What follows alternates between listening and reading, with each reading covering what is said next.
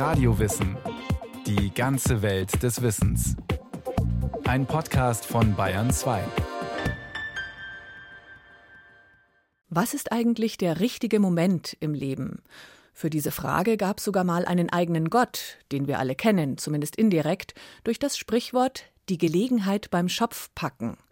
Was es damit auf sich hat? Naja, dieser Gott des richtigen Augenblicks hatte, sagen wir mal, eine auffallende Frisur. Mehr dazu erzählt Constanze Alvarez. Aber Deutschland führt mit 1 zu 0. Wer friert uns diesen Moment ein? Bitte Schluss, mach doch Schluss. Aber es ist immer noch nicht Schluss. Nächster Zweikampf. Denkt an die Tage, die hinter uns liegen, wie lang wir Freude und Tränen schon teilen. Und jetzt ist Schluss. Deutschland ist Weltmeister. Rio de Janeiro 2014. Deutschland wird Weltmeister. Nach einem spektakulären Turnier hat die Nationalmannschaft es geschafft. Spieler und Zuschauer sind überwältigt. So viele Jahre hat die Mannschaft auf diesen Sieg hingearbeitet. Am nächsten Tag fallen die Fans aus allen Wolken. Eine ernüchternde Nachricht geht um die Welt. Der Kapitän gibt seine Armbinde ab. Philipp Lahm hört auf. Philipp Lahm, einer der großen Helden in dieser aufreibenden Schlacht. Ein Spieler ohne Makel, das Rückgrat der Mannschaft gibt wirklich auf? Warum? Und warum gerade jetzt? Ganz einfach, weil er es für den richtigen Zeitpunkt gehalten hat. Am Morgen nach dem Sieg hat der Spieler beim Frühstück die Gelegenheit beim Schopf gepackt und seinem Trainer Jogi Löw erklärt, dass er aussteigt. Die Gelegenheit beim Schopf packen. Der Ausdruck geht über die Jahrtausende zurück bis in die Antike. Kein Wunder, der Mensch hat sich schon immer danach gesehnt, im richtigen Augenblick die richtige Entscheidung zu treffen.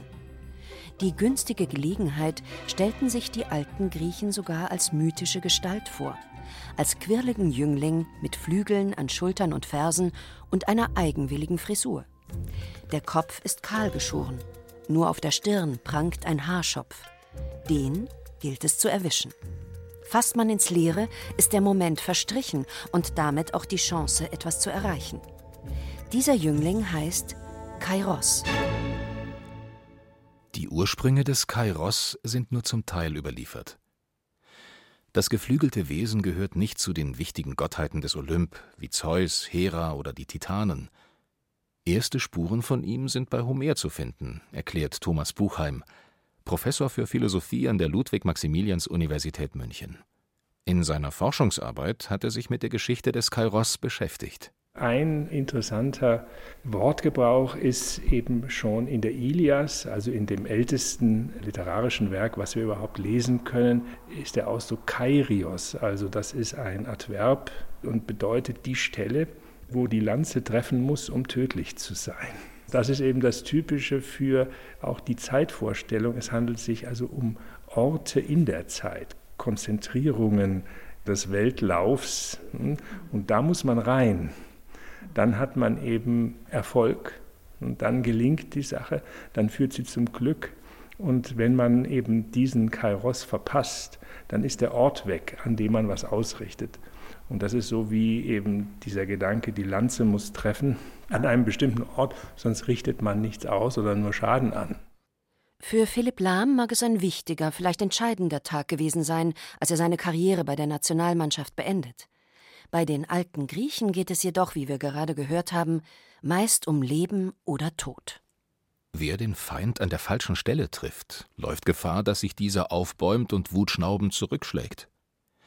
Wer im falschen Augenblick ruht, statt den Acker zu bestellen, läuft Gefahr, dass die Ernte verdirbt und die Familie verhungert. Und wer in der stürmischen Herbstzeit aufs Meer hinausfährt, riskiert sein Leben. Darüber hat Hesiod in Werke und Tage geschrieben, Dann ist die Zeit, dann bläst es und stürmt von hier und von dort her. Und dann nicht mehr mit Schiffen befahren die purpurne Salzflut, sondern den Acker bebauen mit Bedacht, so wie ich's dich heiße. Ziehe das Schiff dann weit aufs Land und setze von Steinen rings einen Wall, als Schirm vor der Kraft feucht wehender Winde. Nimm auch den Stöpsel heraus, sonst lässt Zeus Regen es faulen. Alles fahrende Gut und Gerät leg nieder im Hause, falte schön sauber die Schwingen des Meer durchfurchtenden Schiffes. Aber das Steuer, geglättet und fest, häng hoch in den Rauchfang. Selber harre der Stunde der Fahrt, bis sie schließlich eintritt. Hesiod war ja ein Bauer, ein dichtender Bauer. Und diese Beziehung, also zwischen Zeit und Werk, die ist also ganz intensiv bei Hesiod und das ist also auch altes, archaisches Denken. Nun kann man natürlich versuchen, sich an alle möglichen Ratschläge zu halten. Sicherheit darüber, dass wir erreichen, was wir uns vornehmen, gibt es natürlich trotzdem nicht. Sicher ist nur, dass unser Leben endlich ist und dass das Glück sich jederzeit wenden kann. Wie flüchtig dieses Glück ist, beschreibt der Dichter Simonides in seinem Klagelied auf den Tod der Skopaden. Das Lied ist einer Herrscherfamilie aus Thessalien gewidmet, die durch den Einbruch eines Saales ums Leben gekommen ist. Niemals sage als Mensch, was das Morgen dir bringe, nie, wie lange ein Glücklicher glücklich bleibe. Selbst einer flügelspreitenden Mücke schwirren ist so wandelbar nicht wie das Glück. Dass das Glück flüchtig ist, hat den Menschen nie davon abgehalten, es hartnäckig zu verfolgen, es herbeizulocken, ja sogar es zu erzwingen. Im vierten Jahrhundert vor Christus hat die Sophistik ernsthaft versucht, die machtpolitische Krise in Athen mit Hilfe des Kairos zu lösen. Es waren die wilden, subversiven Zeiten des Peloponnesischen Krieges. Fast alle griechischen Stadtstaaten waren involviert. Dieser Krieg dauerte fast drei Jahrzehnte und läutete das Ende der attischen Demokratie ein. In dieser aufgewühlten Zeit versuchten die Sophisten trotz aller Widrigkeiten Einfluss zu gewinnen auf das eigene Schicksal. Sie übten sich ganz bewusst darin, den Kairos zu entdecken, im richtigen Zeitpunkt zu handeln. Die Idee der Sophisten war, wir müssen den richtigen Augenblick erwischen, dann können wir aus unseren sehr beschränkten Kräften etwas machen, was wirklich eben Folgen in der Welt hinterlässt. Den Kairos erkennen die Gunst der Stunde. Wie haben die Sophisten das gemacht? Über die Sprache. Die Sophistik setzt auf die Macht des Wortes. Nicht umsonst gelten die Mitbegründer dieser philosophischen Strömung als Mitbegründer der abendländischen Rhetorik. Über die Askesis, eine Form von Übung, trainierten sie die Fähigkeit, eine Situation wahrzunehmen und sie dann in die richtigen Worte zu fassen. So Professor Thomas Buchheim. Man sammelt Erfahrung in der Analyse von Situationen und der Formulierung dieser Analyse. Das war eine richtige, kann man sagen, rhetorische Übung, ne, die ja auch dann zum Beispiel bei Thukydides und so greifbar wird, dass man eben unbedingt die Lage, in der man sich befindet, in Worte fassen muss. Und erst wenn man sie so formuliert hat, dann kann man daran vielleicht einen Kairos ablesen, was man jetzt zu tun hat aber nicht ohne es vorher zu formulieren. Und das war die Kunst eines Redners, dass er eben die Verhältnisse so formuliert, dass das, wofür er plädiert, dann eben auch als der richtige Kairos aufgefasst wurde. Die Idee, allein über die rhetorische Kunst die richtigen politischen Entscheidungen zu treffen, scheiterte über kurz oder lang. Denn irgendwann haben sich die Machthaber in Athen nur noch auf den Kairos konzentriert – also darauf, im richtigen Augenblick zu handeln. Ob die Entscheidung moralisch gut oder schlecht war, das stand nicht mehr im Vordergrund. Viele Philosophen haben das kritisiert. Platon war darüber entsetzt. Dennoch, die Strategie der Sophisten, über die Kunst der Rhetorik Situationen zu analysieren, Ziele zu benennen und dadurch im richtigen Moment die richtige Entscheidung zu treffen, das ist heute ein fester Bestandteil unzähliger Coaching-Seminare. Nicht nur Managern wird diese Herangehensweise beigebracht. Jeder, der nach Glück strebt, findet in zahllosen Ratgebern eine von den Sophisten inspirierte Anleitung zur Selbstanalyse. Wer oder was hebt meine Laune, wenn es mir mal schlecht geht? Wofür habe ich zuletzt Anerkennung bekommen? Wen würde ich gerne auf den Mond schießen? Wer würde mir spontan eine größere Summe Geld leihen? Was ist, wenn meine Pläne scheitern sollten was tue ich dann? Was wünsche ich mir? Wie oder von wem kann ich es bekommen? Natürlich führt auch die detaillierteste Analyse des Weltgeschehens oder der eigenen Lebenssituation nicht per se dazu, dass wir das Glück, den Kairos, allein aus eigener Kraft erfassen können. Das Glück lässt sich nicht systematisieren. Das mussten auch die Sophisten irgendwann zugeben. So schrieb ein Verfasser aus der Zeit, der nicht näher bekannt ist. Vom Kairos aber hat weder irgendein Rhetor noch ein Philosoph bis heute eine Regel der Kunst definiert, und auch der, der als erster darüber zu schreiben versuchte, Gorgias von Leontinoi, hat nichts Nennenswertes geschrieben. Und es hat diese Sache auch nicht die Natur, unter eine umgreifende und geregelte Erfassung zu fallen, und überhaupt ist der Kairos nicht fassbar durch Wissenschaft, sondern durch Annahme. Annahme, das bedeutet in diesem Fall, dass wir bereit sein müssen, etwas zu empfangen, dass wir mit allen Sinnen offen sein müssen, offen für das, was im Augenblick passiert, dass wir uns nicht allein auf die Ratio verlassen können, um das Schicksal günstig zu beeinflussen, sondern dass wir ein Stück weit glauben müssen, glauben an eine höhere Kraft, an ein göttliches Wesen, an eine spirituelle Dimension, die uns weiterhilft. Künstler glauben an die Inspiration. Gäbe es die rauschhaften Momente nicht, in denen alle Kräfte zusammenspielen und das Kunstwerk wie in Trance entsteht, wäre künstlerische Arbeit reine Mühsal. Im Flamenco gibt es einen schwer übersetzbaren Ausdruck dafür: Duende. Wörtlich heißt Duende auf Deutsch Zwerg oder Gnom. Diese Figur mag mit dem griechischen Kairos verwandt sein. Denn wenn der Duende erscheint, oft tief in der Nacht, wenn die wahren Meister die Bühne betreten, ist etwas Besonderes im Gange. Alle, die im Raum sind, spüren, dass eine besondere Energie den Sänger oder die Sängerin beflügelt. Diese Energie verleiht dem Gesang eine überirdische Schönheit und berührt alle Anwesenden tief im Herzen.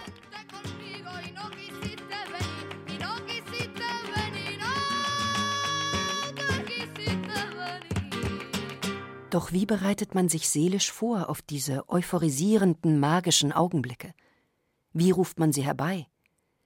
Aristoteles, der natürlich die Ideen der Sophisten kannte und sie zu einem bestimmten Grad auch teilte, riet zusätzlich zu bestimmten Übungen. Dazu gehört der Blick nach innen, das in sich hineinhören. Heute würde man von Meditation sprechen. Und ein tugendhaftes Leben mit den richtigen Gewohnheiten. Klugheit, Tapferkeit, Großzügigkeit, das waren die Haupttugenden. Doch ging es Aristoteles wohl dabei weniger um die Begegnung mit dem Göttlichen als um die Frage, wie man politisch die richtigen Entscheidungen trifft.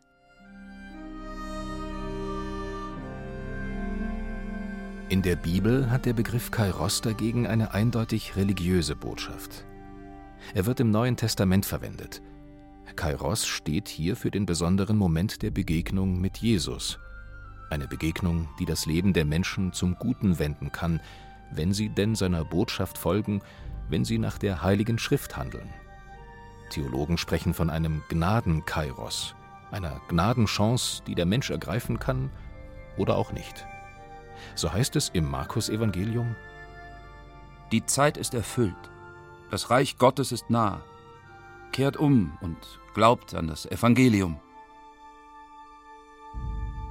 Umkehren heißt in diesem Zusammenhang, verändert euer Leben, richtet euch nach den Geboten Gottes, und ihr werdet Frieden haben und eure wahre Bestimmung erkennen. Jesus bekräftigt seine Worte mit Taten. Er speist die Armen, heilt die Kranken, treibt die Dämonen aus dem Tempel. War in der frühchristlichen Zeit also alles Gott gegeben? Oder gab es auch die Vorstellung, dass der Mensch zumindest ansatzweise Einfluss auf sein Schicksal haben kann? Unter den Kirchenvätern gab es da zwei Ansichten. Das eine Lager, und dazu gehörte Augustinus, glaubte, dass der Mensch keine andere Wahl hat, als Gottes Wille auszuführen. Auf der anderen Seite herrschte die Meinung, der Mensch sei frei, frei zu wählen, ob er dem Weg, der Gott für ihn vorgesehen hatte, folgen möchte oder nicht. Im Mittelalter halten sich die Menschen an die Heilige Schrift. In einer Zeit voller Unwägbarkeiten und Risiken bietet die Bibel Halt und Orientierung. Sicherheiten haben die Menschen damals kaum welche, erklärt der Historiker Dr. Georg Strack von der Ludwig-Maximilians-Universität München.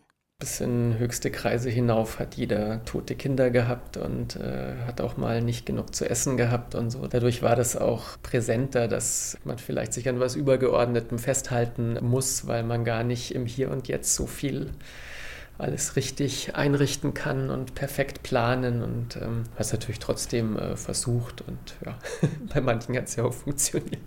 Im Mittelalter zogen die Herrscher noch höchstpersönlich mit in den Krieg, und wenn es schlecht lief, starben sie auf dem Schlachtfeld. Händler stachen noch mit dem eigenen Schiff in See, und wenn es unterging, wurden sie mit in die Tiefe gerissen. Menschen, die Wichtiges vorhatten und dabei ein großes Risiko eingingen, verließen sich daher ungern ausschließlich auf die Bibel, um ihre Pläne voranzutreiben. Um den rechten Augenblick für ihr Unternehmen zu bestimmen, bedienten sie sich noch anderer Strategien – Sie befragten die Sterne. Obwohl die Kirche es lange Zeit offiziell verbietet, ist die Astrologie über Jahrhunderte eine der wichtigsten Wissenschaften, um den günstigen Augenblick für eine Entscheidung zu bestimmen. Ab dem 12. Jahrhundert, da haben wir dann die Hofastrologen und die Astronomie wird ein Fach an den Universitäten und die Menschen nutzen das dann sehr viel für große Projekte, die sie planen, Kriege, Stadtgründungen oder auch um herauszufinden, was Menschen, die unter gewissen Sternkonstellationen geboren sind, wie das Horoskop aussieht, was das aussagt über den Lebenslauf. Also so ab dem späten Mittelalter und vor allem im 15. Jahrhundert sind Horoskope an jedem Herrscherhof, am Papsthof ganz, ganz wichtig.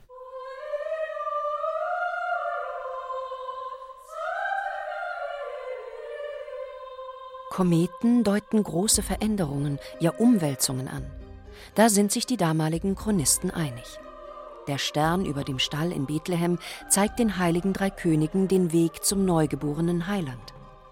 Ein anderer Stern kündigt die größte Volksbewegung des beginnenden Hochmittelalters an, den ersten Kreuzzug im Jahr 1096. Zehntausende Menschen aus ganz Europa sind überzeugt davon, dass jetzt der Moment gekommen ist, um aufzubrechen, um Jerusalem zu erobern und das Christentum gegen die Muslime zu verteidigen. Der erste Kreuzzug ist erfolgreich. Der zweite ist eine Katastrophe. Tausende Menschen sterben im blutigen Krieg gegen die Muslime. Die Kirche gerät in Bedrängnis. Wie soll sie das erklären? Wo ist Gott geblieben? Warum lässt er es zu, dass der Feind die heilige Stadt zurückerobert? Der Prediger Bernhard von Clairvaux rechtfertigt es so: Jetzt ist der richtige Augenblick, sich zu bewähren.